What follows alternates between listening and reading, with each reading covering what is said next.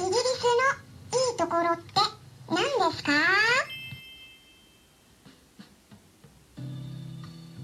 こんにちは。サラホリスティックアニマルクリニックのホリスティック獣医、サラです。本ラジオ番組では、ペットの一般的な健康に関するお話だけでなく、ホリスティケアや地球環境、そして私が日頃感じていることや気づきなども含めて様々な内容でイギリスからお届けしております。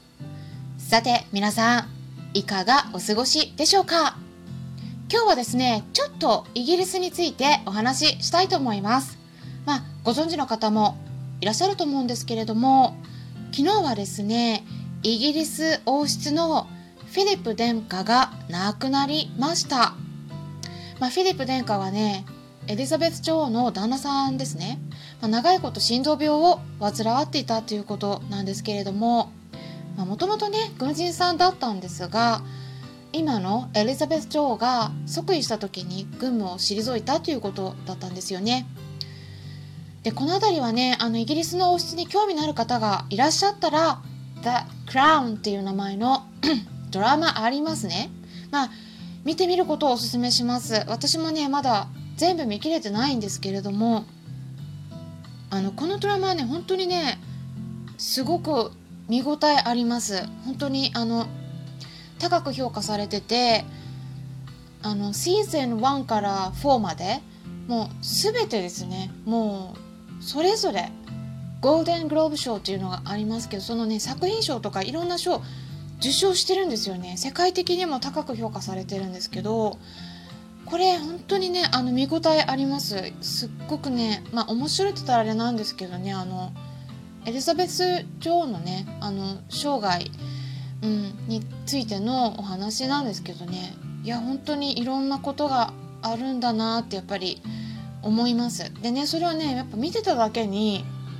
やっぱりねそのフィリップ殿下が亡くなったのを知った時にねあの私も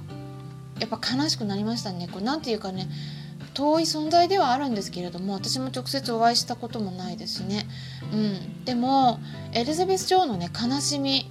をねやっぱ想像してしまうと本当にどんなお気持ちなのかなとか思うとねやっぱり私も悲しくなっちゃいましたね。あのエリザベス女王がねあのお父様が亡くなった時もすぐに女王に即位しなければならなかったし本当に若くしてね即位されてで大切な家族がね亡くなった時でさえも任務に当たらなければならないってもう本当に重い宿命を背負って生きていらっしゃる方なので本当に本当にすごい方だなって私も本当に頭下がりますね。うん、あの私は日本人だしね あの全然違うんだけれども遠い世界の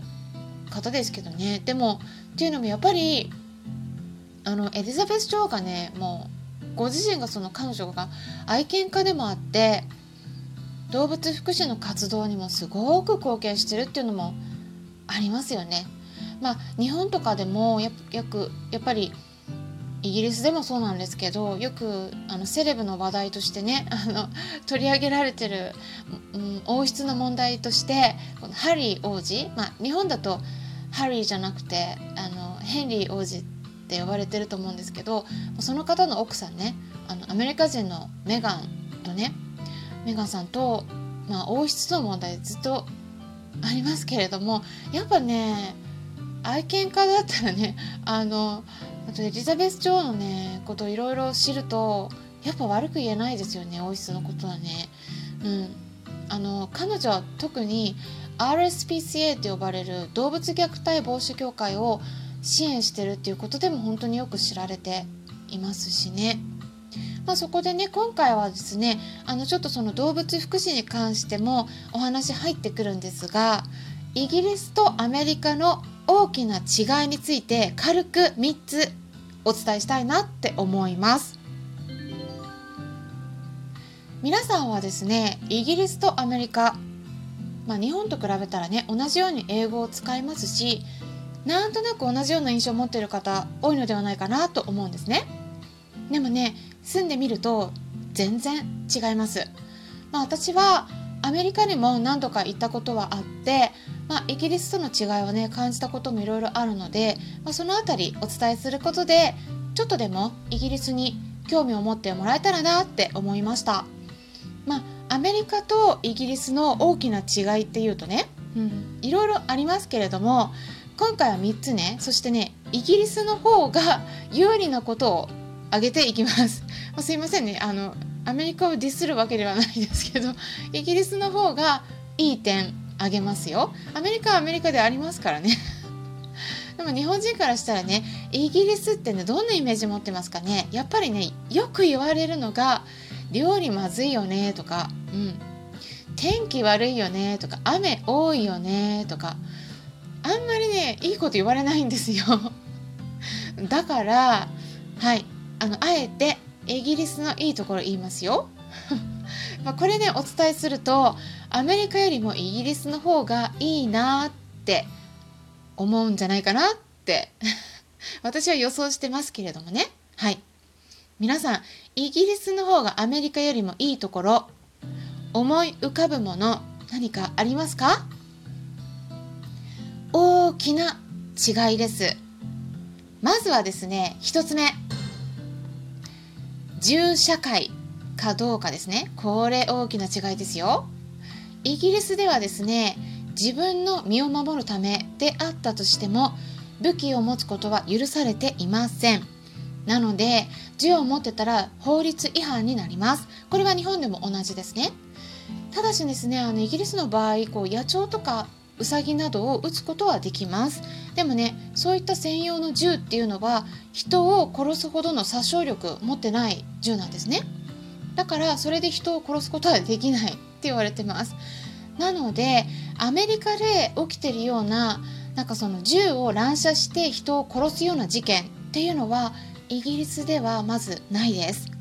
だからすごくね安心です。私ねアメリカ行くとねやっぱね怖いっていうのはありますね。イギリスの方がやっぱね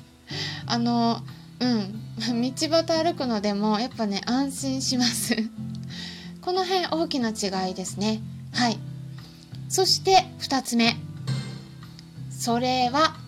医療制度ですね。はい。アメリカの場合はね、医療保険制度っていうのが国では保障されていないですね。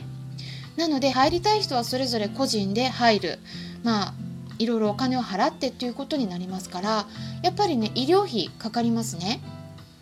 でもイギリスの場合は医療保険の全て100%が国で賄われています。なのであのちょっとね私も最初病院行った時戸惑ったところあったんですけれども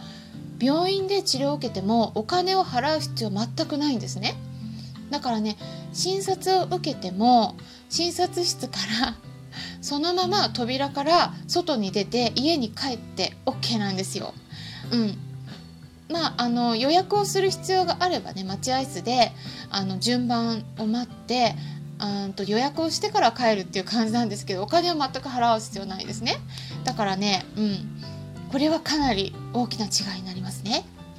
そして最後3つ目。これはですねやっぱり動物福祉。のレベルかなって思います。今こちゃこちゃこちゃこちゃ落としてると思うんですけどうちの猫カンパネラが爪研ぎしてました。ちょっとすいませんね。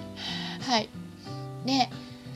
アメリカでもね、まあ、日本と比べたらもちろんね動物福祉の点ではかなり充実してるんですけれどもね。やっぱりですね今ねもう例えばサーカスで野生動物が利用されてたり特にライオンとかね、うん、トラとかあのイギリスではこれ禁止になってますサーカス野生動物は利用したらダメですあとはですね水族館水族館でシャチとかイルカのショーっていうのはイギリスでは見ることができません。はい、でもアメリカではねまだ行われてたり展示されてるんですね。うん、やっぱねそれはね大きな違いですね。ただですねあのイギリスでね水族館はあるにはあるんですよ。でもシャチとかイルカのショーは見ることができないのはこれはね法律的に禁止になってるわけではないんですね。ここに関しては。うん。サーカスのね野生動物の利用は禁止なんですけど水族館のねシャチとかイルカの展示は禁止にはなってないんです。ただいろいろ事情があるんです。調べますとねあの1993年約30年くらい前までは少数ながら展示されてた個体がいたみたいなんですけれどもやっぱりね動物福祉の観点から展示するんだったらそれなりの設備を用意しろってことなんですよ。うん、で水族館の深さとかそういうのがね十分に設置されてなかったり野生から捕獲されたイルカがねもうたったの1年半とかでやっぱ昔は腹膜炎を起こして亡くなったりとかそういう事例があって慈善団体からのレポートが提出されて圧力がかけられたっていうことなんですね。でそれでやっぱそれなりに展示するんだったら十分な環境を提供しなければならないっていうことででもそれをね提供するにはね多額の金額資金が必要でねそれをちゃんとねあのやったからといってビジネス的にね今やっぱイギリス人はねやっぱね見たがらないんですよ。だから資金をねそれだけ提供してやってもね回収しきれないっていうことでやりたがる人がいないんです。それで最終的にイルイルカとかシャチを展示する水族館がゼロになったっていうことなんですね、まあ、アメリカもねそうなればいいなって本当に私は願ってます。うんやっぱねイルカとかシャチがね十分に泳ぎ回れるようなスペースを確保してる水族館はどこもないですやっぱ全然狭いんですねあの大きな巨体ですからであのやっぱアメリカがね変われば日本も見習おうとして変わると思うんですね。イギリスはどうしても小さな国なんでやっぱねアメリカほどのインパクトがないですからアメリカが変わればね日本も変わるんじゃないかなと思います。ということでね今回大きな違い3つについて解説していきました。是非ね参考にしていただけたらと思います。それではまたお会いしましょう。ホリスティック獣医サラでした。